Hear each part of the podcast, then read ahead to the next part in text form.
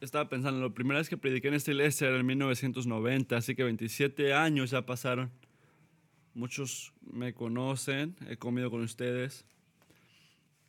He pasado mucho tiempo con ustedes en estos años y sin exagerar es un privilegio estar aquí. Unas alegrías muy grandes que tengo yo como el director de, de, este, de Sovereign Grace es que me toca viajar por muchas iglesias y me toca notar muchas cosas así. Y ayer en la noche noté esto en una manera muy grande y fue una alegría de escuchar a sus pastores hablar sobre ustedes. Y dejarme saber de ustedes, lo que está pasando con ustedes, lo que están haciendo ustedes y hablar sobre ustedes con tanta fe y tanta afección. Nunca, este, nunca me para de llenar de alegría esto. Cuando puedan mirarme con sus pastores y me gustaría que ustedes puedan ver esto y escuchar este, la manera que hablan de ustedes cuando no están ahí ustedes o cuando no están aquí enfrente en los domingos, porque es muy increíble. Así que quiero que sepan que sus pastores los aman ustedes y los aman en todo aspecto y están llenos de fe por la iglesia.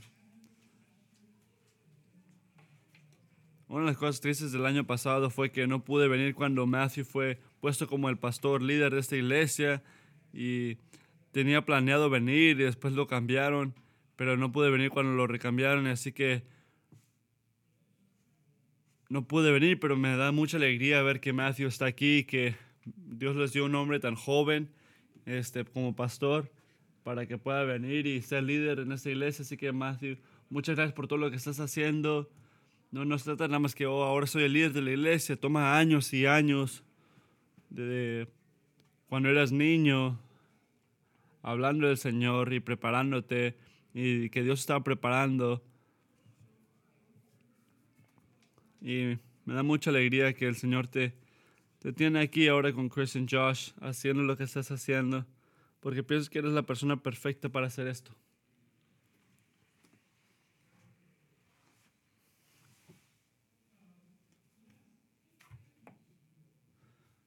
Muchas gracias a ustedes. Estoy muy agradecido.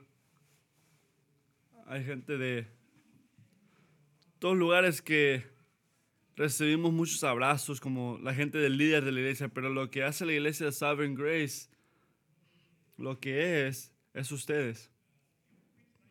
La única razón que yo puedo viajar, hacer lo que yo hago, hablar sobre el Señor, es porque tiene la fundación de gente como usted que aman al Señor, aman la palabra de Dios, aman la iglesia, aman a sus pastores y vienen cada domingo, fin, cada fin de semana y sirven y mucha gente no lo nota, pero yo quiero decirle algo a ustedes, que los líderes de Sovereign Grace lo nota y especialmente el Señor lo nota y no podemos estar más agradecidos con todo lo que hacen por nosotros. Sovereign Grace es quien es por ustedes, así que para representar a todos los líderes de Sovereign Grace, muchas gracias por dos años que han estado aquí con el Señor, de dando y este, de amando al Señor y creciendo esta iglesia para que Sovereign Grace pueda existir y pueda seguir creciendo. Hablan sus Biblias a Lucas 4, 14 a 21. Pero vamos a estar hablando hoy de Lucas 4, 14 a 21. En abril 2, 1739, 1739, Juan Wesley abandonó simplemente hablando de las iglesias y empezó a hablar el evangelio en un lugar abierto. Dejó las iglesias para poder hablarlo donde sea. Se salió de las iglesias. Eso fue quebrado en abril 2, 1739 refiriéndose a los misioneros. Y fue una de las cosas más grandes que ocurrió en la historia de la iglesia. Fue importante, un día importante en la historia de la iglesia porque cambió la manera que el Evangelio llega a la gente. No, la, no tienes que venir a la iglesia, no tienes que venir al Evangelio, pero el Evangelio fue llevado a la gente alrededor.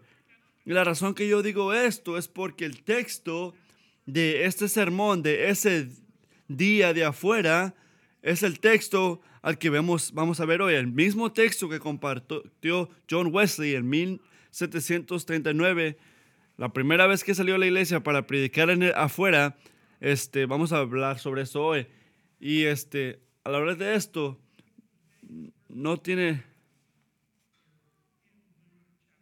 Oh, lo que está hablando, lo que dijo John Wesley ese día, no se compara para nada con lo que se trataba de lo que habló, lo que está en Lucas 4, 14, 21. En este momento, en el sinagogue, en, este, en el lugar donde estaba Jesucristo predicando, en, en la iglesia, Él nos enseña y ahora nosotros el propósito y el poder del ministerio.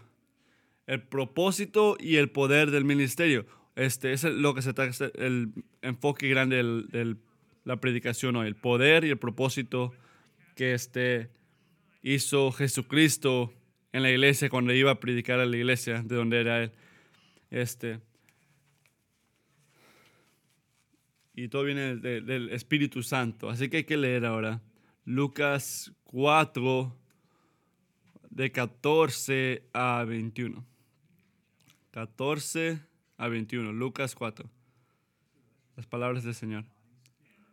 Jesús regresó a Galilea en el poder del Espíritu y se extendió su fama por toda aquella región. Enseñaba en las sinagogas y todos lo admiraban. Fue a Nazaret, donde se había criado, y un sábado entró en el, sinagoga. Como era su costumbre, se levantó para hacer la lectura y le entregaron el libro del profeta Isaías. Al desenrollarlo, encontró el lugar donde está escrito, el Espíritu del Señor está sobre mí, por cuanto me ha engido.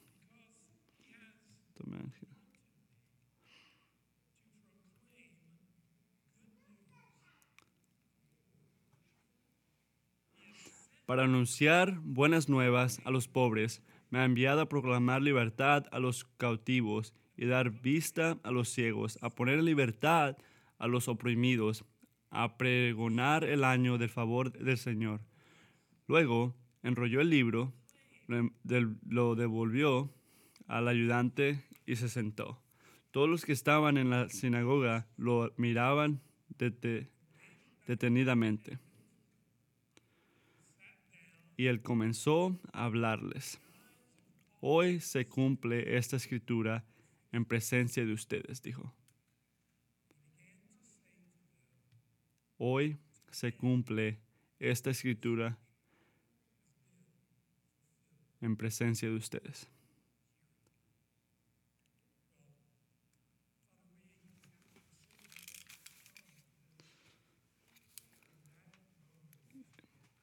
Imagínense en el sinagogo cuando está ahí la gente sentada y de repente dice que eso se está cumpliendo ahorita, que estás enfrente del Salvador, enfrente de Jesucristo, que Él te deja saber y a esta gente, y se ve al continuar de la historia, el propósito por la cual Él vino a este mundo y el poder que lo dejó a Él hacer estas cosas para poder hacer este propósito. Y porque somos discípulos, reconocemos que este propósito ayúdanos hoy para poder escuchar la realidad del Evangelio, para poder hallar alegría en las realidades del Evangelio, para esos que son salvos, pero estas realidades son nuestras realidades. Y Padre, ayúdanos a ser más enfocados en ti, a poder llevar este Evangelio a África, a Bolivia, a las naciones y a la gente a nuestro alrededor, a la gente que tenemos aquí también. Ayúdanos en esto, Padre, necesitamos tu ayuda. Así que, por favor, ayúdanos, Espíritu, en el nombre de tu Hijo. Amén. Yo comencé en el versículo 14 porque hay, es bueno ver lo que ocurre antes de lo que hable Jesucristo, lo que ocurrió antes de que Jesús llegara al sinagogo Así que vemos en el versículo 14 y 15 que Jesucristo regresó a Galilea en el lugar donde él creció, donde él fue criado, y él empezó a, a enseñarles en el sinagogo. Él está por todos lados y está hablando del Evangelio en muchos de esos, muchos sinagogos. Y es lo que podemos ver en el resto de los versículos que va de un lugar a otro y no nos dice cuánto tiempo duraba o duró ese tiempo de predicar o el tiempo que lo hizo. Pero lo que sí vemos es que ya para el tiempo que llegó a Nazaret ya tenía una reputación. Si fuera hoy, él estuviera sobre Twitter, estuviera en Fox, estuviera en las noticias, todos hablaban de Jesucristo en ese tiempo, todos hablaban de lo que hacía de una manera positiva, lo están glorificando a Él. Están diciendo, oh, ¿quién es este hombre? Este hombre nuevo, este profeta que está por todos lugares y hablando del, del Señor y haciendo todo tipo de milagros. Pueden imaginarse lo que ocurra cuando escuchan que va a regresar a casa, va a regresar a Nazareth, va a regresar a su lugar. Es, es, como un tipo de historia que este hombre que hizo bueno está regresando a su casa, está regresando a su lugar. Hablando de Jesucristo regresando, regresando a de donde es Él. Y como es su costumbre de ir al sinagogo, Él llega al sinagogo de donde es Él, en Nazareth. Y sin sorpresa, como ya todos lo sabía, ya todos sabían que venía, le preguntaron que si ese día él iba, él iba a predicar y después hablar sobre ese día, hablar sobre lo que, de lo que se trataba. Y el versículo, el, el de lo que se trató, no podía ser otro versículo más dramático para él, para escoger. Y, y Chris lo leyó esta mañana de 61, este, 1 y 2, lo que leyó este, Chris, que se trataba de una profecía del día que iba a venir el Señor. Así que en esto, Jesucristo hace dos cosas.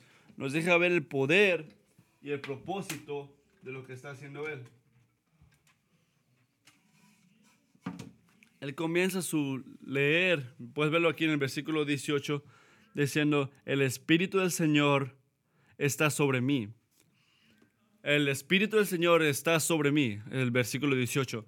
Y cuando leemos sobre el Evangelio o durante el Evangelio, que el ministerio de Jesucristo era único, únicamente llamado por la presencia del Espíritu Santo.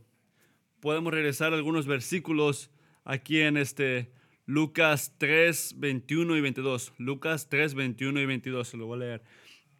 Ah, el bautizo de Jesucristo, el bautizo de Él. Cuando ya todos fueron bautizados y después Jesús fue bautizado, un día en que todos acudían a Juan para que los bautizaran, Jesús fue bautizado también y, y, mientras oraba se abrió el cielo y el Espíritu Santo bajó sobre él en forma de paloma. Entonces se oyó una voz del cielo que decía, tú eres mi Hijo amado, estoy muy complacido contigo. Así que Jesucristo está lleno con el Espíritu Santo en ese tiempo y este, está sobre él después de su bautismo y ahora dice que él está lleno del Espíritu Santo. Ahora Jesús, lleno del Espíritu Santo, regresó del el río uh, Jordan y este, regresó de después de los 40 días que el diablo lo estaba tentando y ahora regresa a Galilea y lo que podemos ver aquí en el versículo 14, que Jesucristo regresó en el, en el poder del Espíritu Santo. No nada más regresó Jesucristo, regresó Jesucristo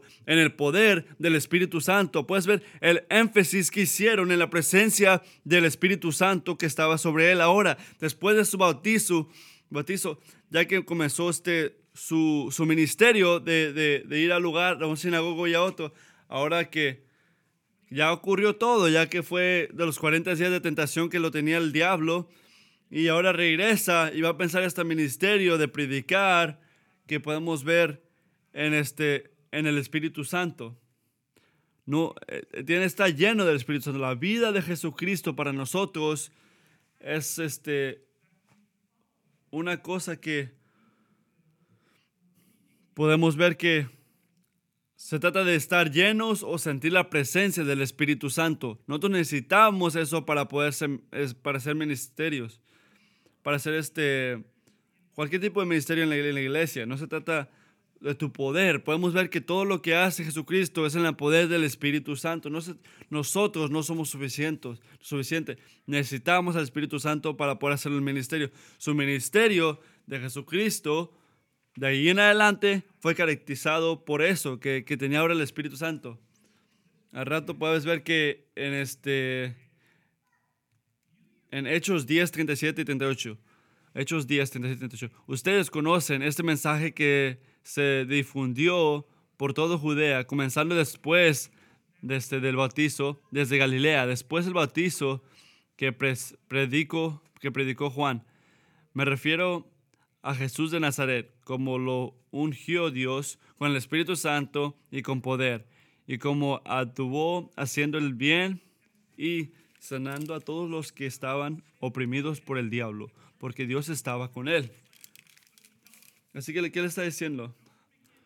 No comiences tu ministerio hasta que usted también sienta el poder del Espíritu Santo. Él les dice eso a sus discípulos, que no comiences tu ministerio sin tener el Espíritu Santo. Si quieres poder hacer eso, si quieres poder hacer lo que yo te he llamado a hacer, necesitas el Espíritu Santo. No lo hagas con tu propia fuerza, como ya te, lo he dicho, tú necesitas, no si quieres o sí, necesitas la presencia del Espíritu Santo, pero no nada más lo necesitas, no nada más lo necesitas, yo te la daré, yo te lo daré, dice Jesucristo. Y al final de Lucas, este, en, en Hechos 1 dice, pero cuando venga el Espíritu Santo sobre ustedes, recibirán poder y serán mis testigos tanto en Jerusalén como en, en toda Judea y Samaria y hasta los confines de la tierra. No hay otra manera más efectiva de poder compartir el Evangelio, de poder compartir lo que es Dios, lo que es Jesucristo, si no tienes el Espíritu Santo en tu corazón. Esa es la noticia, porque cada uno de nosotros que dice el nombre de Jesucristo, que aceptó a Jesucristo, tiene ese poder.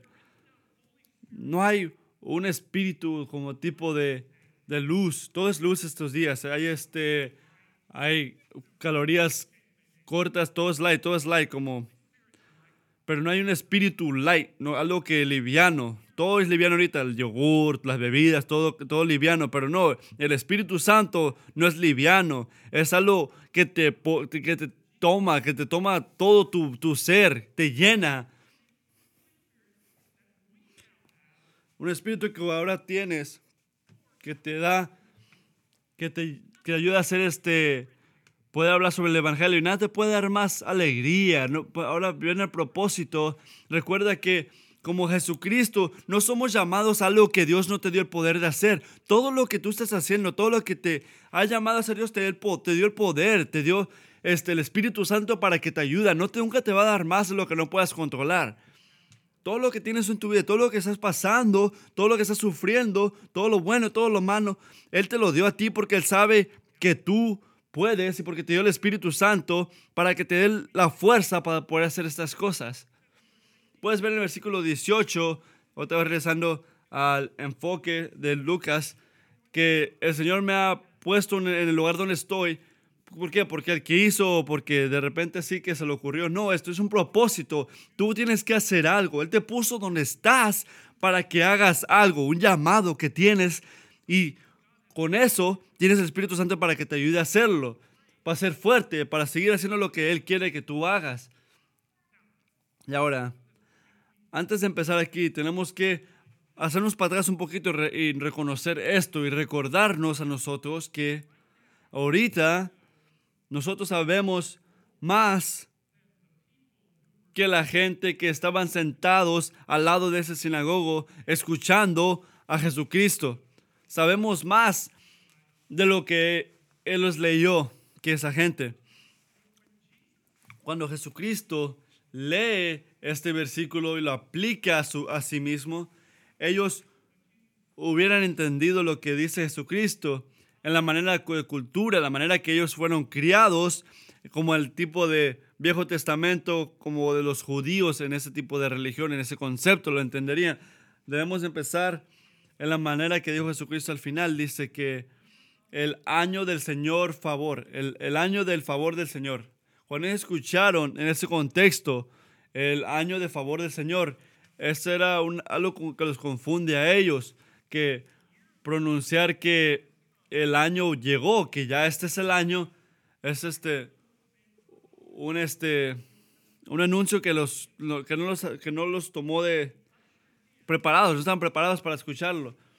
Cuando llegó el, mes, el Mesías y los liberaría de un juez y los ayudaría para poder ser salvos y poder tener paz y prosperidad para el reino del Señor.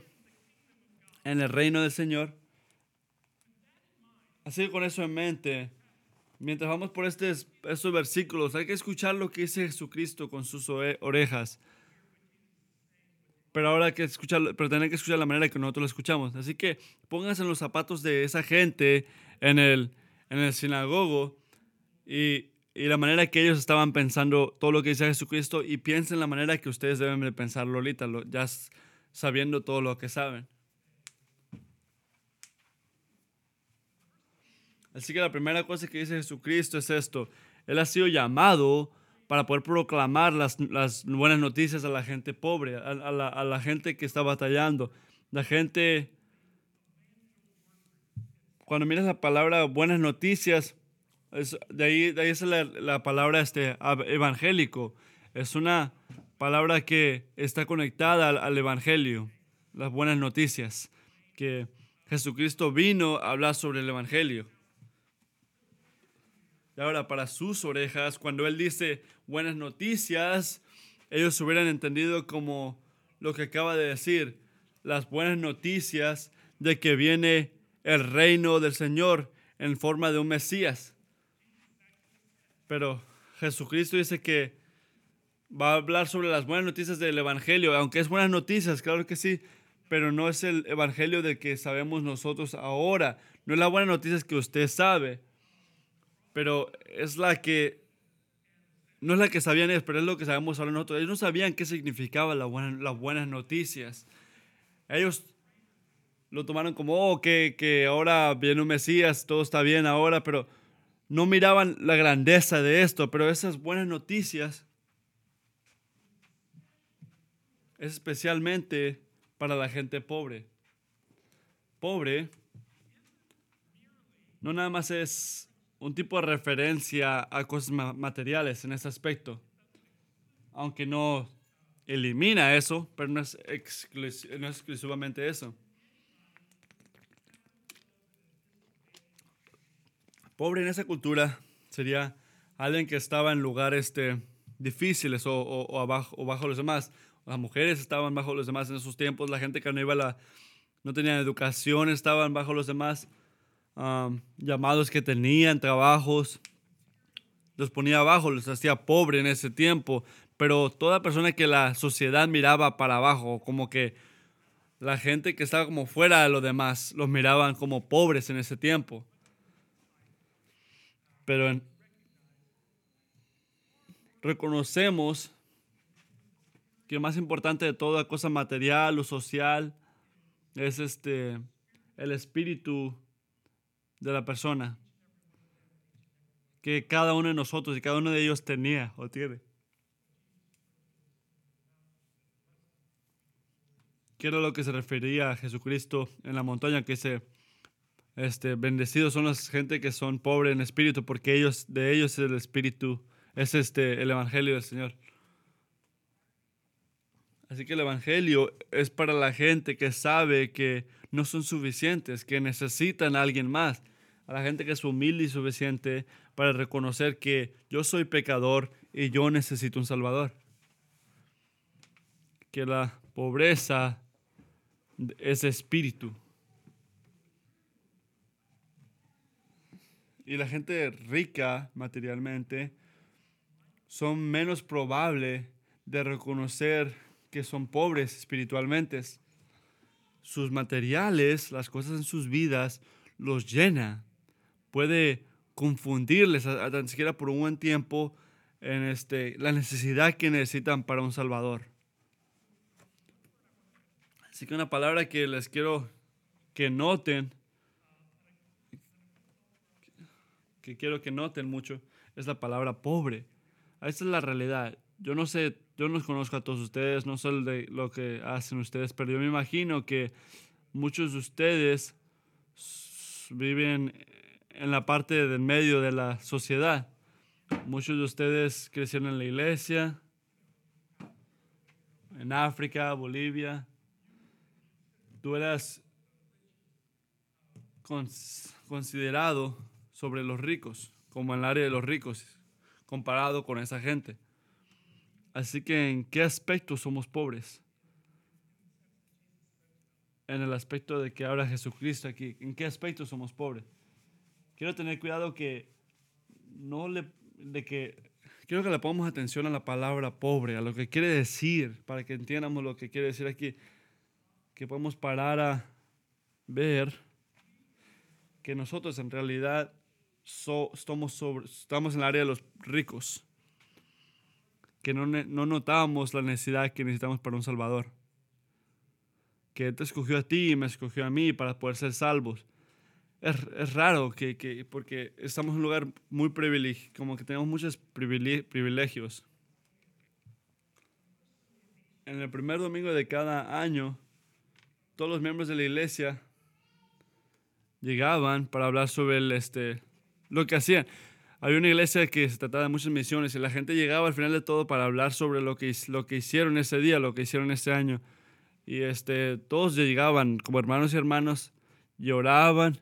Y en una ocasión el padre miró a una persona arrodillada enfrente de el juez de, de Inglaterra, el juez que lo envió a, a, a la cárcel por siete años, el hermano. Pero este, ese hermano, ese hermano que este, el juez lo juzgó por siete años, lo puso en la cárcel por siete años, oró por el, el juez ese y fue y le habló sobre el, Evangelio y le habló sobre, sobre lo que se trataba Jesucristo y aceptó al Señor. Ese mismo juez que condenó a ese hermano por siete años de cárcel, este, sin pruebas, sin, sin, sin nada, pero este, podemos ver el, trabajo que hizo el Señor ahí, que hasta la gente que nos hace mal, la gente que, que, nos, que nos hace sufrir, podemos ayudarles a ellos. Ese hombre, el juez, por, e, en ese aspecto, es considerado el este, rico. Y muchas veces es difícil para la gente que está en esa posición poder ver este, la riqueza del Señor, poder ver lo que está haciendo el Señor en sus vidas, poder ver la grandeza que tiene el Padre. Y se enfocan en, su propia gloria, hacen su propio reino, al lugar de ir al Señor en este aspecto. Y muchos no notan la ayuda que necesita esa gente, pero ahora miren a mí. A mí desde, desde que nací me estaban enseñando que mi palabra tiene que ser firme, tenía que orar, ir a la iglesia, tomar comunión. Hay gente que lo tienen diferente. Fui yo, yo también, yo, ese sentía como que lo tenía todo. Y dice, eh, después le dijo este, el mismo juez, estaban hablando este, a rato con, con este, con el hermano que, que le ayudó a venir al Señor. Y dice que él creció muy privilegiadamente, que, tenía todo, que no sentía que necesitaba nada más, pero se sentía lleno, no se sentía lleno y que ni una cosa ni otra la llenaba este, hasta que aceptó a Jesucristo y eso le ayudó a hallar propósito para su vida en, en todo aspecto. Y este se puso ahora a hablarle las buenas noticias a los pobres. Y hablar sobre todo lo que hace el Señor en, en este, en la vida de Él. Y en lo que hizo, eh, se hizo un ejemplo a la gente que está en su misma posición en Inglaterra. Así que cuando Jesucristo habla de la de, este, de liberar a los que son captivos, habla a los captivos al, al, al, diablo, habla a los, a los que son este, amarrados a sus pecados y los quiere liberar, quiere liberar a esa gente que está captiva. El pecado este, llena a mucha gente. Nosotros vivimos en un tiempo de guerra. No hablo de guerra que hay en, en Irán o Irak vivimos en un tiempo de guerra que siempre estamos batallando con la piel, con el mundo y con todo tipo de pecado carnal. Y cada uno de nosotros nació a esa guerra como pecadores, como gente que va a estar en su propio pecado. Así que para nosotros esta, esta verdad de libertad es una cosa que nos debe de llenar de alegría. Cuando hablamos de estas cosas, este, de que Jesucristo dice en Juan 8, 36 y 37, dice, así que si el Hijo los libera, serán ustedes verdaderamente libres. Yo sé que ustedes son descendientes de Abraham, sin embargo, procuran matarme porque no, no está en sus planes aceptar mi palabra. Acepten al Señor. ¿Y cómo hizo eso? Este también nos lo describe en Romanos 8:5, la misma cosa, que eres liberado en Jesucristo. Apocalipsis 1:5, y de parte de Jesucristo, el testigo fiel, el primogénito de la resurrección, el soberano de los reyes de la tierra, al que nos ama y que por su sangre nos ha librado de nuestro pecado. Él es el que te libera. Él es la razón que tú eres salvo. Él es el enfoque de tu salvación. Y este, Él es el único que te puede liberar. Y Jesucristo también habla de este, recuperar la vista a la gente que no puede ver.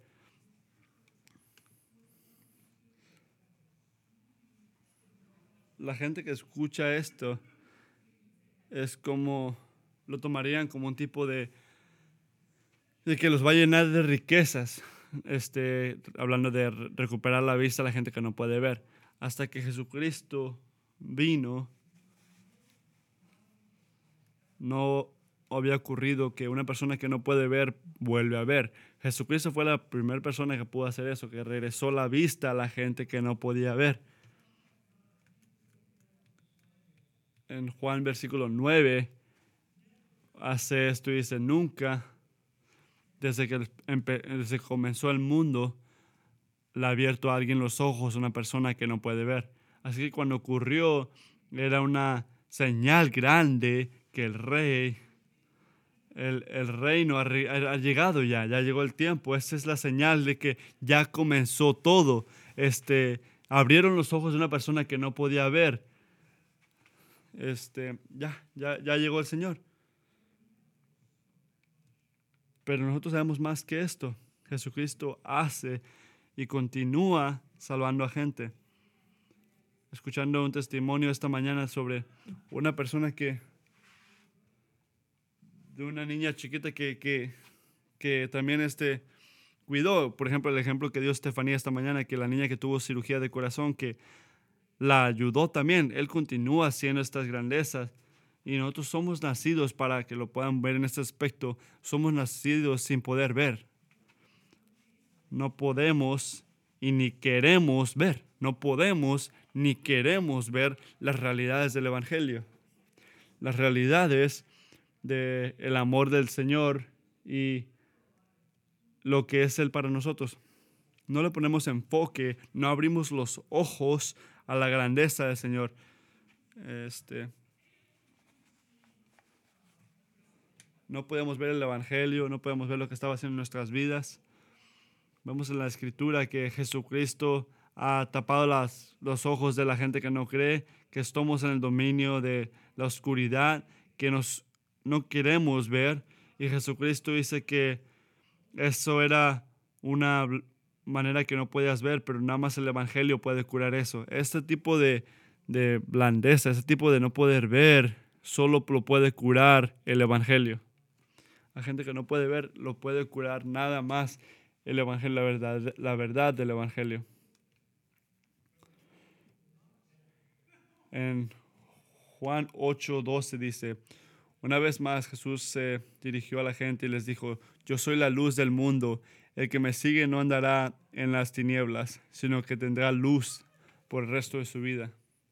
También lo podemos ver en 2 Corintios 4, 6, porque Dios que ordenó que la luz resemplandeciera en las tinieblas, hizo brillar su luz en nuestro corazón para que conociéramos la gloria de Dios que resplandece en el rostro de Cristo.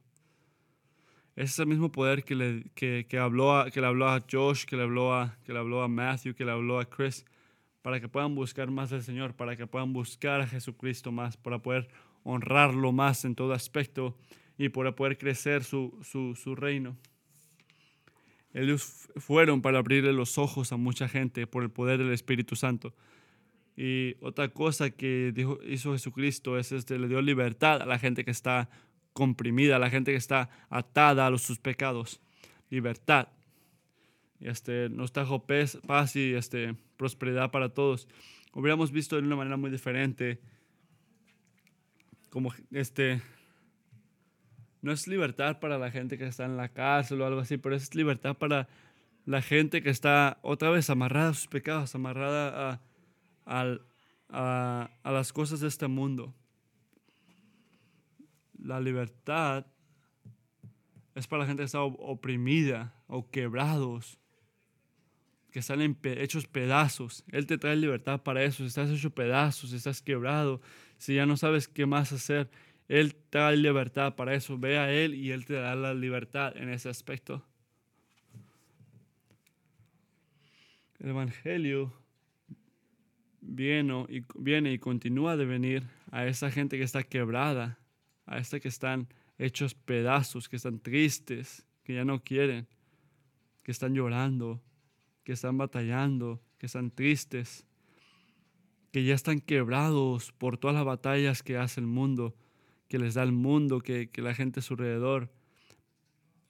El Evangelio está aquí para darte libertad, para enfocarte en el Señor, para, para ayudarte a sentir bien. Es la única, no corras a nada más el mundo, corre al Evangelio, y es la única cosa que te da libertad de este tipo de, sufrimiento, de ese tipo de batalla. Agárrate del Señor, lo podemos ver en Isaías 61, 61 3 y a confortar a los dolientes de Sión. Me ha enviado a darles una corona, en vez de cenizas, aceite de alegría, en vez de luto, de fiesta, en vez de espíritu de desaliento, serán llamados robles de justicia, planteó del Señor para mostrar su gloria. Dios nunca promete una, una vida sin batallas. No nos promete una vida libre de sufrimiento. No nos promete que no vamos a batallar en esta vida, que la vida no nos va a pisotear, que todo va a estar bien. No nos promete nada de eso. No nos promete que no vamos a pero ¿qué nos promete? A ver, nos promete que en esas batallas que recordemos, si lo recordamos a Él, los llevamos al Evangelio, Él te da alegría, y te da ganas de honrarlo a Él y te va a dar eh, todo tipo de, paz que necesitas. Si no vas a necesitar más, Él te llena. No busques tu alegría en el mundo, en, la gente a tu alrededor, en tus amistades, en tu trabajo. Eres el único que te puede llenar en este aspecto. Así que Jesucristo nos enseña todo esto y podemos ver todas las promesas que nos da Él este, para cada uno de nosotros. Y ahora en el versículo 20, eh, regresando otra vez a Lucas,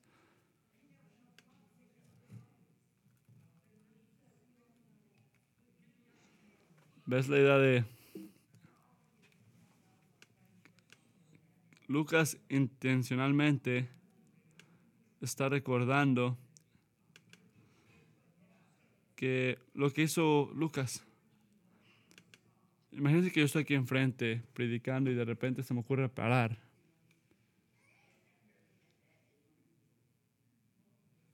Medio raro, ¿verdad? Pero era lo que ocurrió cuando Jesucristo se sentó. ¿Qué va a decir? Habla. ¿Qué, qué, por qué te sentaste? ¿Notas la manera que Lucas para todo, toda la acción? Cerró el libro, se le regresó a la persona que le ayudó y se sentó. Y los ojos de todos lo estaban viendo. Imagina que puedes escuchar a una pluma caerse en ese tiempo. Y cuando habla, sus acciones eran dramáticas, sus siguientes palabras eran súper dramáticas. Porque lo que dice es hoy, esta escritura, no hay nadie que era cristiano. En toda mi familia, de todos mis descendientes, nadie era cristiano. Pero todavía, un día, Jesucristo decidió abrir, los ojos a Mickey Conley. Y puedo decirles que nunca he parado de asombrarme en eso, que Él me aceptó a mí sobre a todos los demás. Y nunca paro de preguntar por qué, aunque nunca me responde. No era porque Dios me necesitaba y dijo, oh, ahí también que usar a Él. No, Ojalá que nunca pares asombrarte en que Él te aceptó a ti, que tú eres, que Él te aceptó a ti, que Él te, sobre todo, Él te, Él te quiere a ti, antes de que tú lo buscaras a Él. Nunca pares asombrarte en las cosas del Evangelio. En la grandeza de Él. En todo lo que está haciendo por ti en tu vida. Que siga poniendo luz en toda tu vida y que puedas sentir todas estas cosas, todas estas, alegrías. Mientras que eso estaba orando esta mañana, ojalá que muchas de ustedes se sintieran llamados por esto, por poder hacer misiones. Tenemos el mismo propósito, el mismo, la misma proclamación, las mismas nuevas noticias para decirle a la gente y también tenemos el mismo poder. No es nuestro poder que tenemos entre nosotros mismos que nos ayuda a, predicar o que nos ayuda a hablar sobre el Señor. Es el Espíritu Santo en tu vida, en, en, en ti. Nada más Dios te da ese poder. Tú no, nunca vas a poder, yo no puedo, nadie puede sin ese Espíritu Santo. Tenemos ese llamado para poder proclamarlo a Él en el poder del Espíritu Santo. Así que déjame preguntarle esto. ¿Quién es el que está separado de Dios pero pegado a ti? ¿Quién en tu vida, un hermano, amigo, quién está separado de Dios pero pegado a ti? ¿Quién puso Dios en tu vida que está pegado a ti pero es retirado de Dios? Esa gente la puso, Dios lo puso pegado a ti para que tú tengas el privilegio de proclamar este evangelio en el poder del Espíritu Santo a esa persona.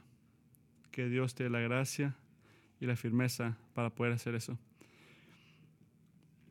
Y que Dios te dé como individuales o como iglesia, como que te reviva el día, en el día que revivió a Juan, que reviva ese fuego en ti para poder ayudarle a esa gente. Ayúdale a la gente a tu alrededor que no son que, que, está pegado a ti, pero no a Dios. Que Dios reviva ese fuego en ti y querer ayudarle a esa persona. Y ojalá que esa gente pueda se convierta y que cambie su corazón.